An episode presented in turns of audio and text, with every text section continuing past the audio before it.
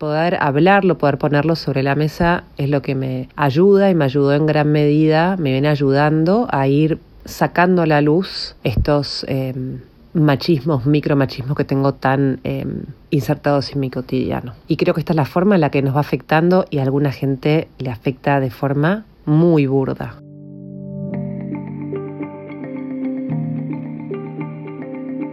Melania Lenoir es actriz, cantante y bailarina. Estudió licenciatura en artes dramáticas y en composición coreográfica con mención en comedia musical.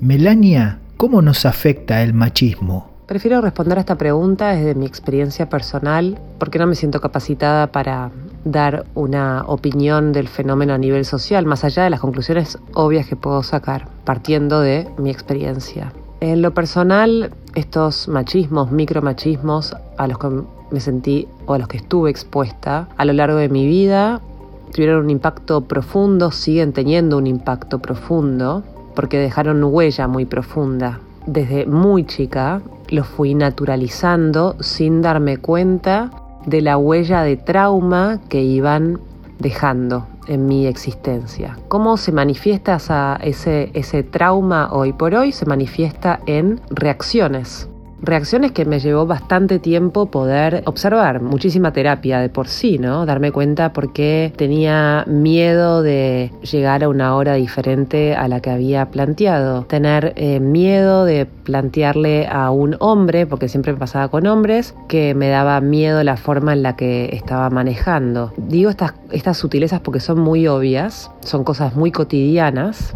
pero que fueron mechando profundo en mi corazón y en mi forma de accionar. De estas tengo muchísimas acciones en mi vida cotidiana donde me doy cuenta que el trauma se manifiesta en forma de reacción. Por suerte, hoy por hoy tengo una pareja muy inteligente emocionalmente, muy abierta al diálogo, porque digamos que en estos machismos con los cuales me fui enfrentando en mi vida, siempre había una resistencia al diálogo, siempre la que estaba equivocada era yo. Mi pareja actual tiene la capacidad de darse cuenta cuando estoy proyectando algún trauma del pasado y de una forma muy amorosa mm, lo expone, me dice, esto que me estás diciendo o esta reacción que estás teniendo no tiene que ver conmigo. Y mm, poder hablarlo, poder ponerlo sobre la mesa es lo que me ayuda y me ayudó en gran medida, me viene ayudando a ir sacando a la luz estos... Em, machismos, micromachismos que tengo tan em, insertados en mi cotidiano. Y creo que esta es la forma en la que nos va afectando y a alguna gente le afecta de forma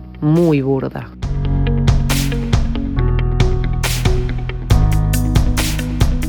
¿Qué podemos hacer para dejar de ser machistas? Vuelvo a hablar desde mi experiencia personal porque no me siento una erudita en el tema, pero en mi experiencia me ayuda en lo personal trabajar estos temas en terapia, poder exponerlos. Eh, poder darles luz, hacerme cargo y hacerme consciente de que hay muchísimos mecanismos los cuales normalizamos que no está bien normalizar. Eh, me sirve muchísimo leer eh, a psicólogos, em, psicoterapeutas em, o expertos en el tema y voy a dar un ejemplo. Hace poco leía una publicación sobre el silencio castigador y me di cuenta la cantidad de veces que yo experimenté esto y lo tomaba como algo que es bueno, es la forma en la que, en la que es, ¿no? Eh, y poder ponerle un nombre, poder ponerlo sobre la mesa, poder debatir al respecto, poder hablarlo, que se hable, que aparezca en medios sociales, comienza a abrir el debate. Y cuando se abre el debate y se cuestionan estas acciones, siento que es lo que viene pasando, ¿no?